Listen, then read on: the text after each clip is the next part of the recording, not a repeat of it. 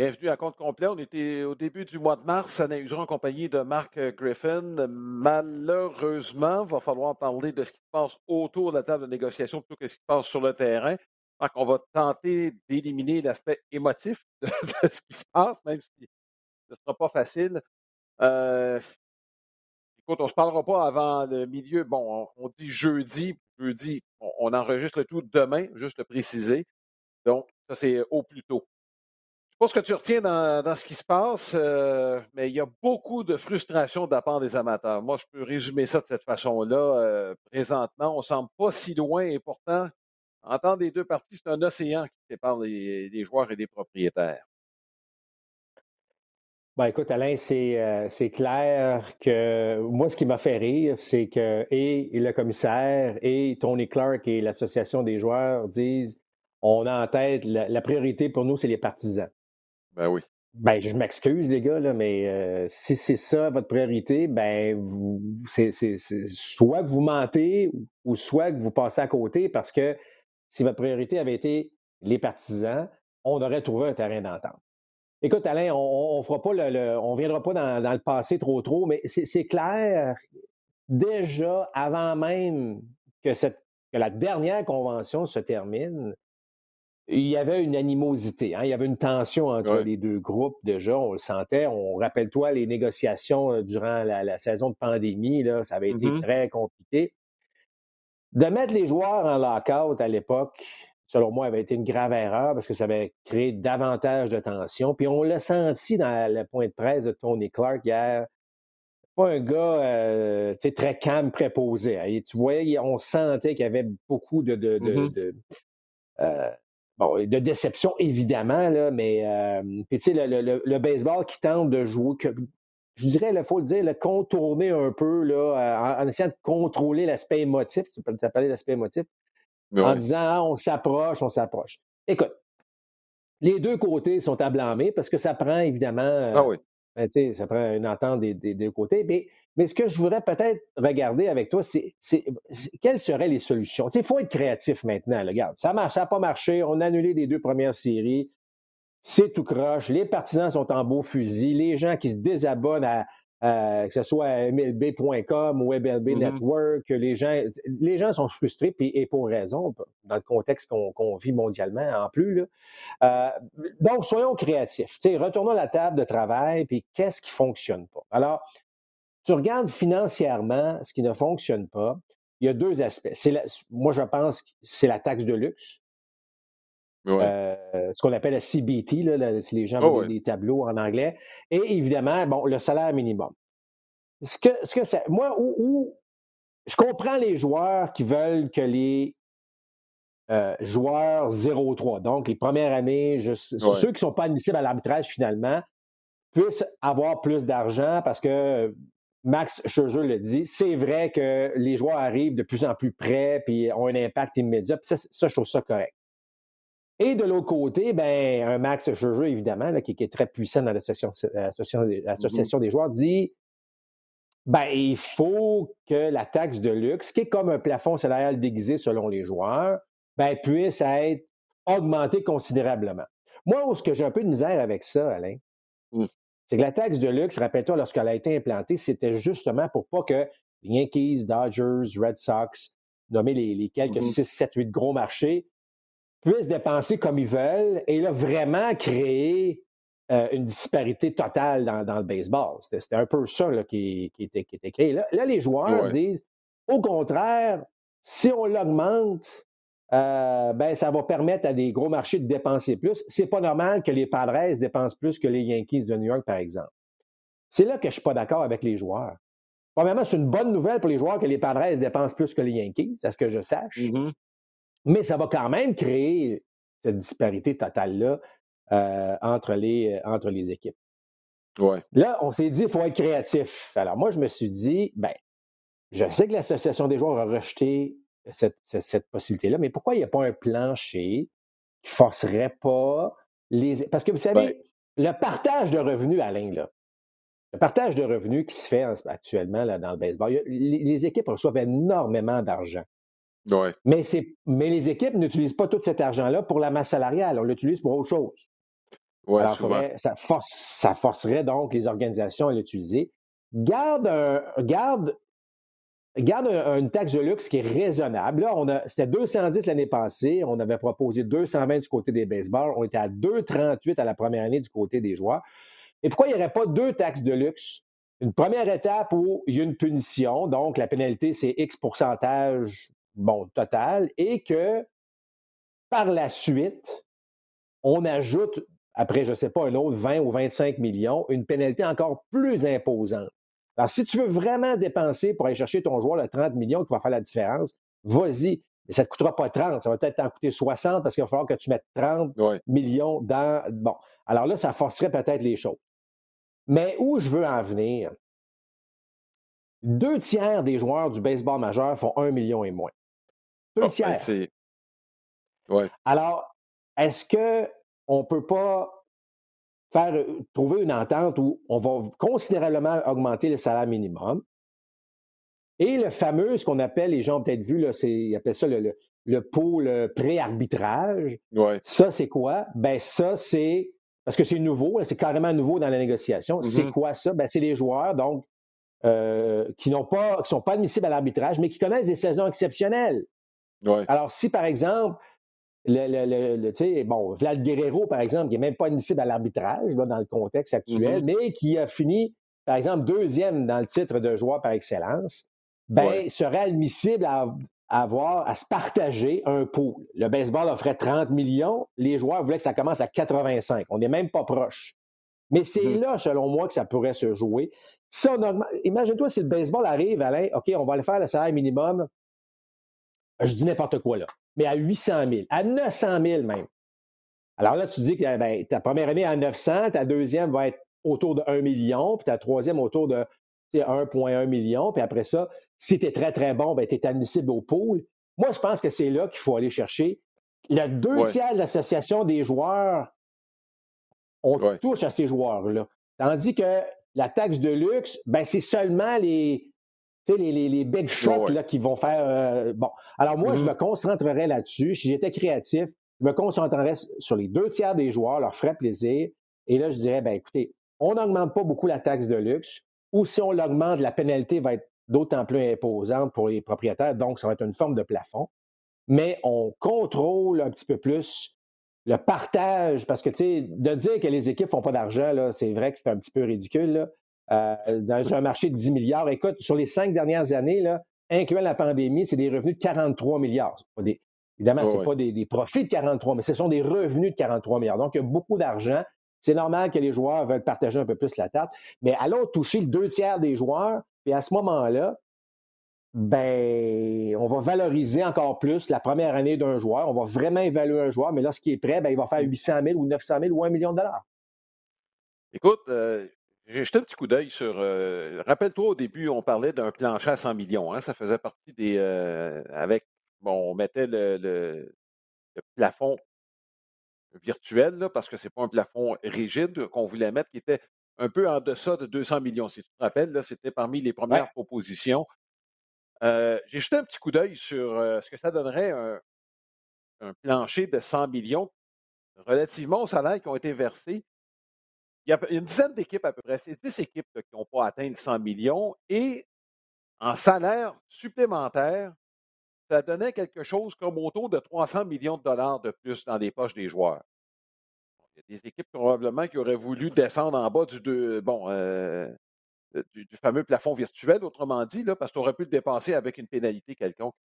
Euh, j'en ai déjà parlé dans le passé, Marc. C'est la structure même euh, de, la paye au baseball. Ces fameux joueurs de première, deuxième, troisième année, le baseball majeur veut continuer d'avoir le parfait contrôle sur ces salaires-là.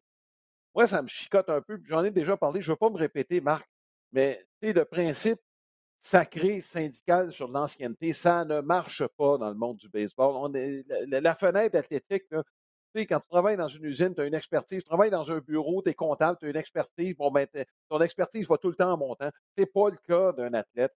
C'est quatre ans et demi. C'est quatre ans et demi. C'est quatre ans et demi, Alain.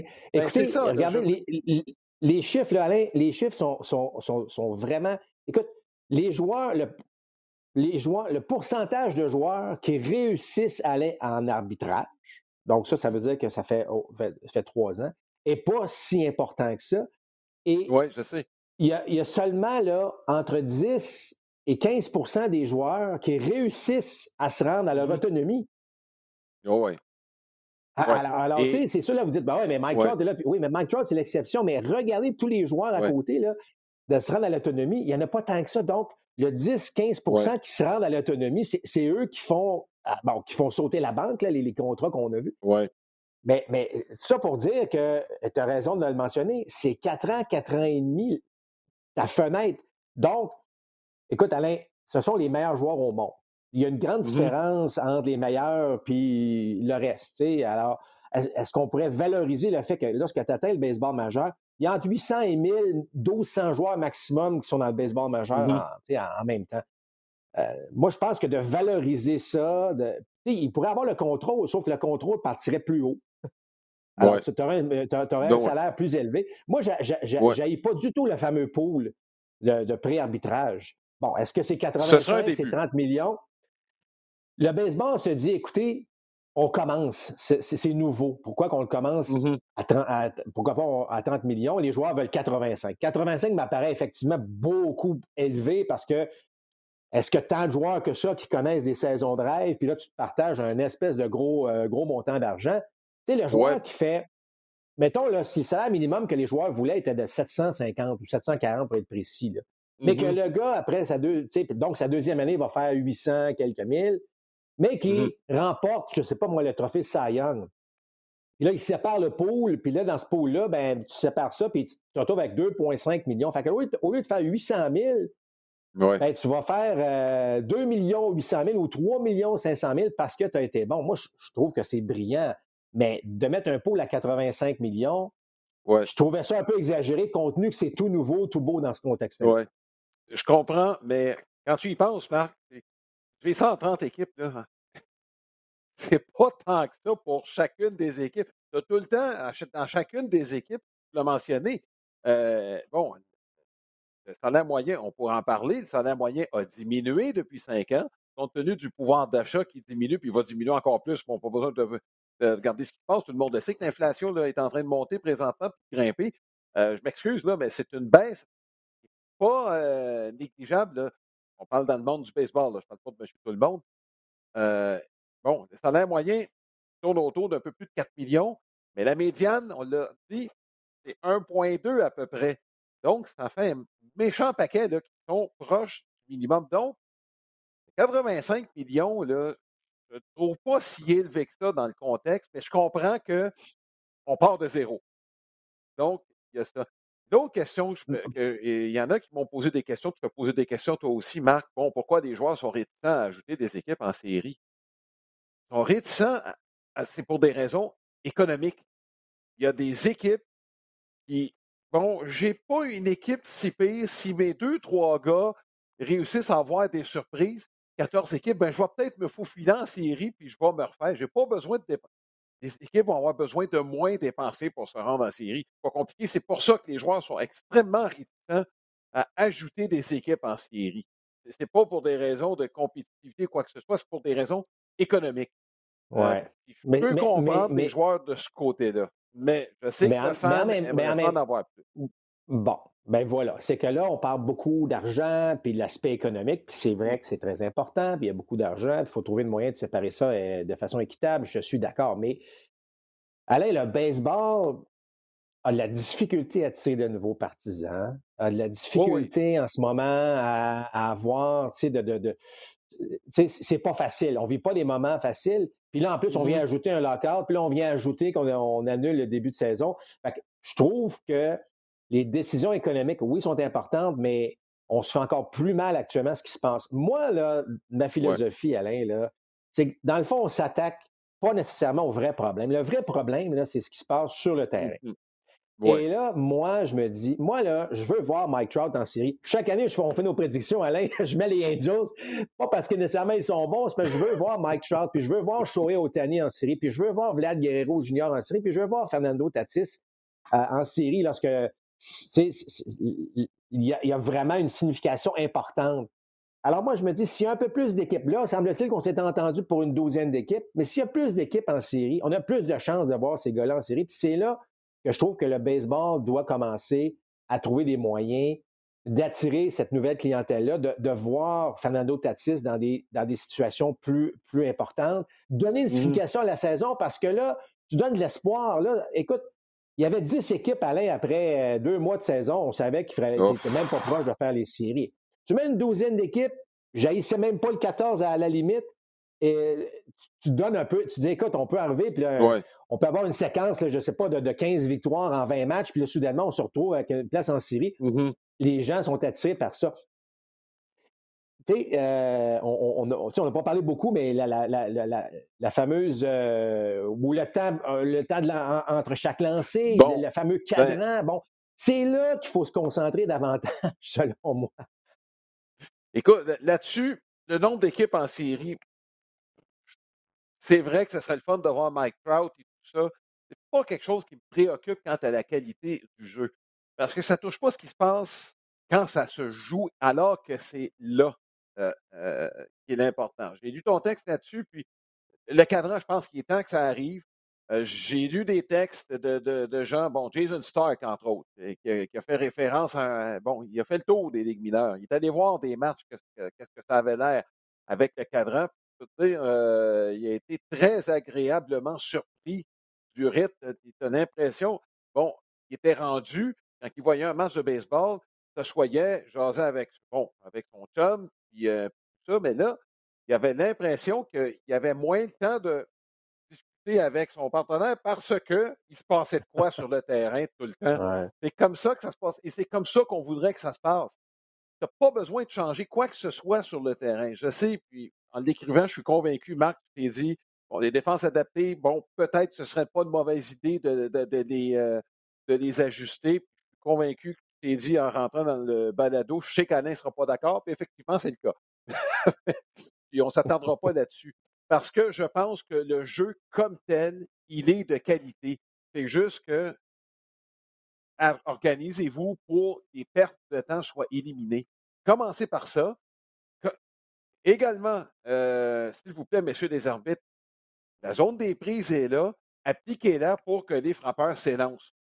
Juste ça, tu as des bons athlètes sur le terrain, des jeux défensifs, on en a à tous les matchs déjà. Euh, le frappeur désigné s'en vient. Bon, les amateurs de coups de circuit, ben, tant mieux pour vous autres. Ceux qui aiment euh, remettre en question les décisions des gérants, ben, écoutez, euh, portez-vous votre ligue du jeudi, puis faites lancer le faites frapper le lanceur, puis vous. tu comprends ce que je veux dire? J'aime pas le frappeur désigné, mais bon, je, vais être correct. Mais tu n'as pas besoin de changer grand-chose pour que ça marche. Tu sais, Écoute, Alain, j'ai vu. Euh, il va s'habituer. J'ai vu une séquence, Alain, euh, d'un match de, série mondiale entre les Orioles et les Phillies. Euh, donc, ça date de 83. Euh, et c'était Carl, Carl Ripken, évidemment junior, qui était au bâton. C'est une séquence. Je ne me souviens pas qui était le lanceur des Phillies, mais c'était une présence au bâton de six lancés. Donc, c'était un, un but sur mm-hmm. balle qui s'est terminé. Il y avait un compte complet, un but sur balle éventuellement. Là. Euh, le, temps entre les lancers oscillait entre 10 et 12 secondes. Là, on est en série mondiale. Là. On est en série mondiale, c'est pas un match du mois. Puis, mais ce que je veux dire, c'est que là, il y, a, un enjeu. Là. alors, il faut que tu réfléchisses. Est-ce que, est-ce que, bon, qu'est-ce qu'il va me lancer? Tu le, le, frappeur qui se retire du rectangle, OK, attends un petit peu, je sais une et deux, qu'est-ce qu'il va me lancer? Le lanceur qui reçoit, une nouvelle balle. Il reçoit une nouvelle balle, il a frotté, ça se passait quand même à l'intérieur de 12 secondes. Et la, plus longue séquence, c'est qu'à un moment donné, Ripken a fait une fausse balle, il a perdu un petit peu l'équilibre. Donc, c'est retiré un peu du rectangle. On était autour de 16 secondes. Alors, écoute, j'ai regardé ça, ça, Évidemment, vous comprenez que ça n'a pas duré très longtemps. C'est une séquence de 6 tirs qui avait à peu près 10 et 12 secondes. Mais tu regardais ça, c'est ça le baseball. C'est de même que ça devrait jouer. Donc, dans le fond, c'est de retourner à ce qu'on faisait avant. Ah et non, ah tu sais, alors, mais là, moi, je dirais ça. Est-ce que c'est l'indiscipline des joueurs? Est-ce que ce sont. Je ne sais pas qu'est-ce qui a créé cette espèce de, temps épouvantable entre les tirs, mais chose certaine, tout le monde l'accepte, le cadran. Et si vous parlez aux joueurs des ligues mineures, qui l'ont, les lanceurs surtout qui l'ont vécu, Ils n'ont aucun problème avec ça. Ils n'ont aucun problème avec ça. Ils, ont ils se sont adaptés rapidement. Alors, la nouvelle génération de joueurs qui s'en viennent, là, ils vont déjà être habitués, puis ça va être facile de l'incorporer. Mais, dans le fond, tout ça pour dire, tu sais, Alain, c'est là que j'aurais aimé qu'on se concentre, c'est s'assurer qu'on offre un bon spectacle, que les matchs ont un bon rythme, qu'on soit, puis, plus d'équipes en série, je trouve ça bien, parce que ça va, ça va créer évidemment l'excitation en saison, il y a mmh. une valeur à ces matchs-là, il y a une valeur, une belle séquence en plein mois de mai à un moment donné qui te place dans une position euh, intéressante. Et, là, tu vas créer un engouement qui va, euh, bon, on espère attirer de nouveaux partisans, mais, mais tu sais, Alain, je ne suis, pas nécessairement le, plus grand amateur des réseaux sociaux, mais on, comparait les, comptes des, gars, des joueurs de basketball, des joueurs de football, comparés aux joueurs de baseball. Je parle au niveau du nombre d'abonnés. Écoute, Mike ah Trout, là, il n'est même, même pas sa liste, là, des, des, euh, même pas proche des joueurs de basket. Tu sais, fait, il, il, faut, c'est pas parce que les joueurs de baseball ne sont pas sur les euh, réseaux sociaux, ils sont tous sur les réseaux sociaux, mais il y a, il y a une déconnexion, ou en fait, il y a une connexion qui ne s'est pas faite encore avec la, jeune clientèle. Puis c'est pas parce que le sport est plate ou est différent, c'est juste que on ne on, met pas de l'avant nos meilleurs joueurs, on ne met pas de l'avant ce qui se passe réellement. Puis, et pourtant, le baseball majeur euh, ont été les premiers avec ce qu'on appelle le fameux MLBAM, le Major League Baseball ben Advanced ben Media. Euh, d'ailleurs, c'est eux qui produisent à peu près ce qui se passe dans la NFL au niveau de l'Internet, au niveau de choses. le baseball majeur contrôle beaucoup de choses. Euh, mais dans notre propre sport, on n'a pas été capable de faire lever, lever ces choses-là. Donc, ça, c'est des aspects qui sont importants pour, pour la suite des choses avec euh, l'avenir de ce sport-là, en espérant évidemment que ce conflit-là euh, ne soit, qu'on qu n'allonge pas évidemment euh, cette période-là pour que maintenant on se retrouve à jouer une saison de, deux ou trois mois. Moi, là, je pense que déjà les effets sont catastrophiques. Imagine-toi si on n'est pas capable de s'entendre, que là, on amène ça jusqu'au mois de mai, au mois de juin. Euh, honnêtement, là, euh, je pense qu'il y, a des éléments qui, euh, qui en fait, des équipes qui s'en remettront pas. regarde, c'est, tu as raison là-dessus. comme je te dis, c'est des, éléments qu'on a déjà abordés dans le passé. Et quand tu parles du fait que le bon Mike Trout, effectivement, n'a pas la, visibilité que les grandes vedettes des autres sports ont, ce qui est un non-sens, là.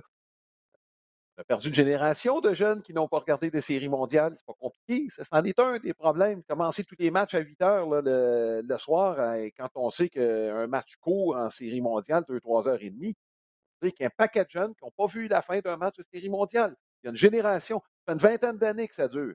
Bon, ils, ont, ils ont décroché, ils ont regardé d'autres choses.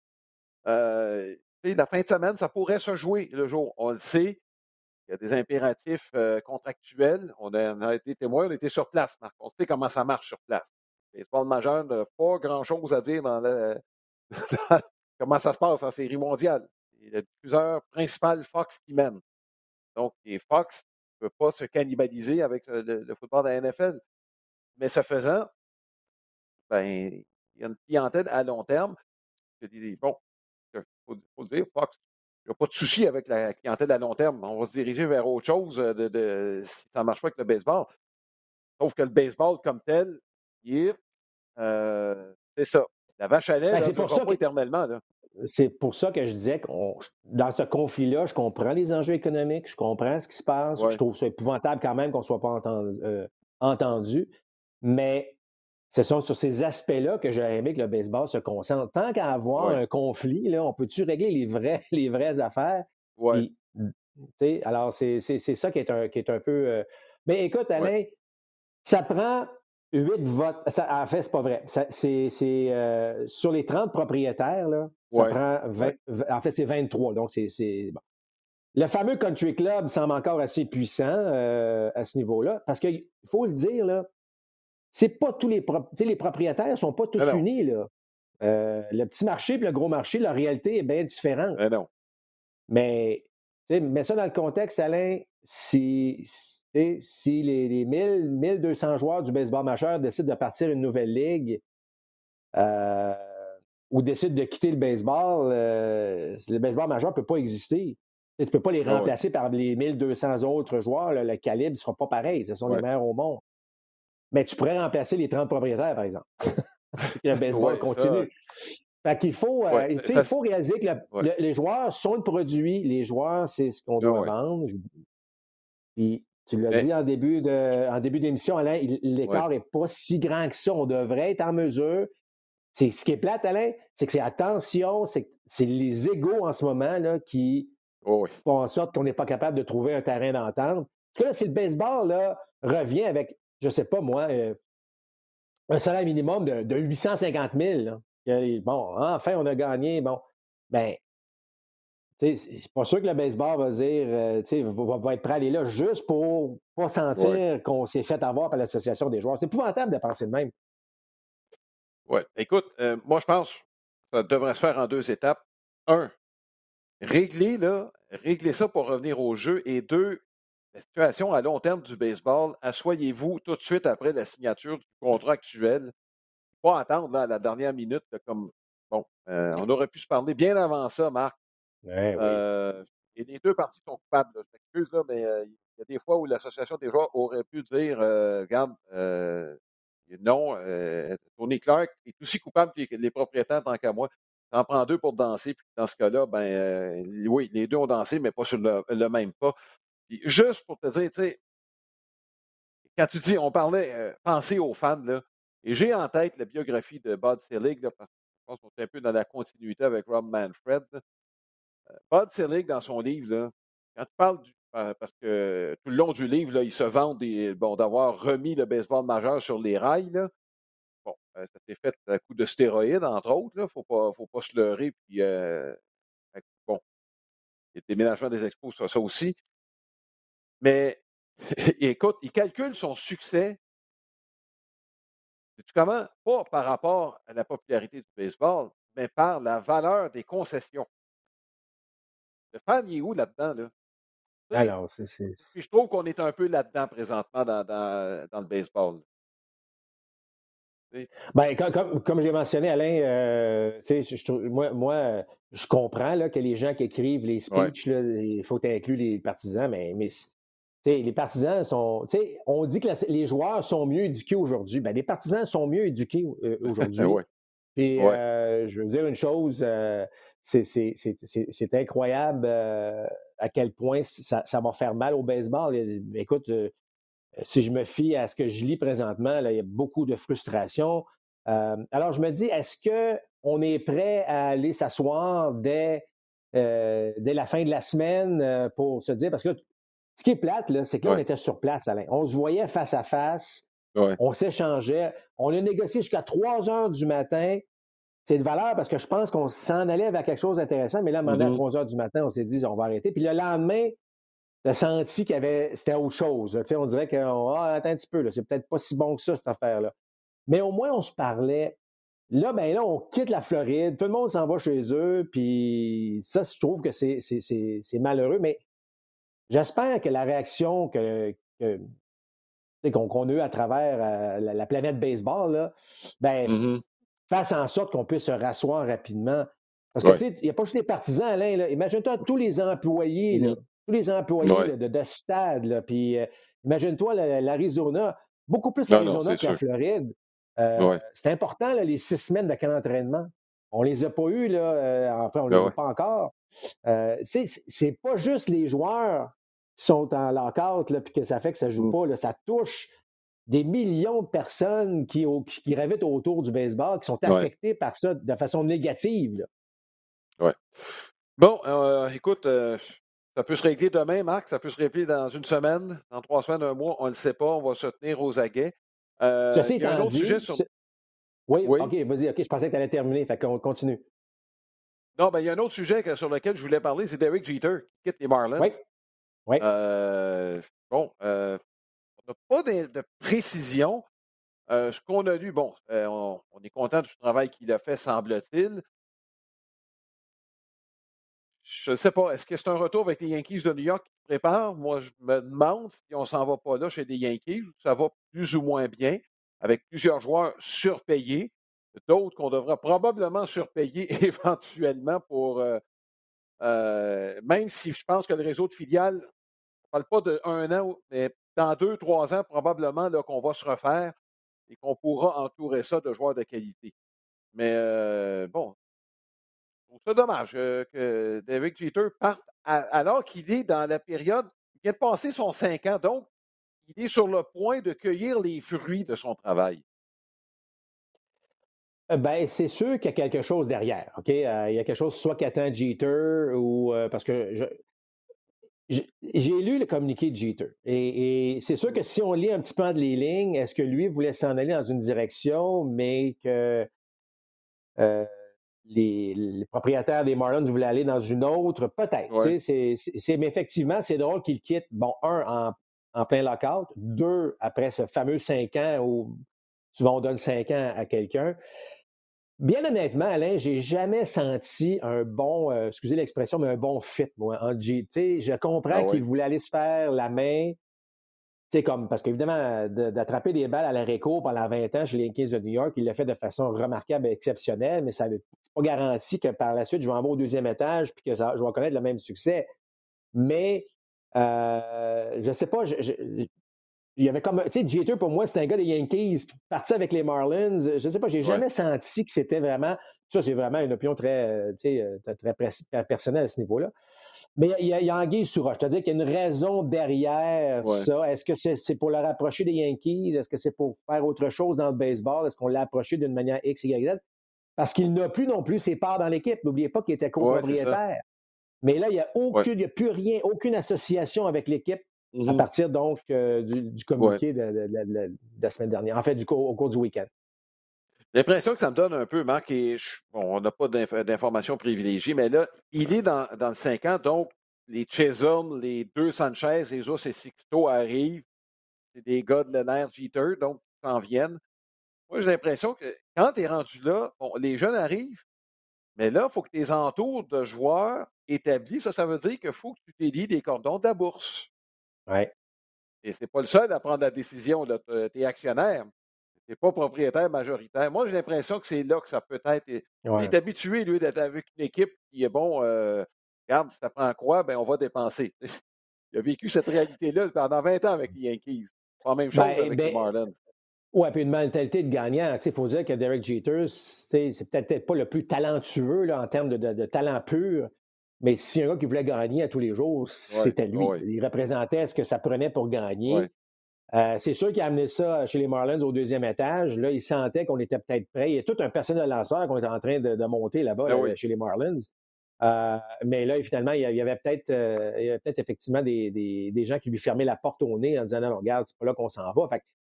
c'est sûr que c'est, comme j'ai dit, il s'est passé quelque chose à ce niveau-là.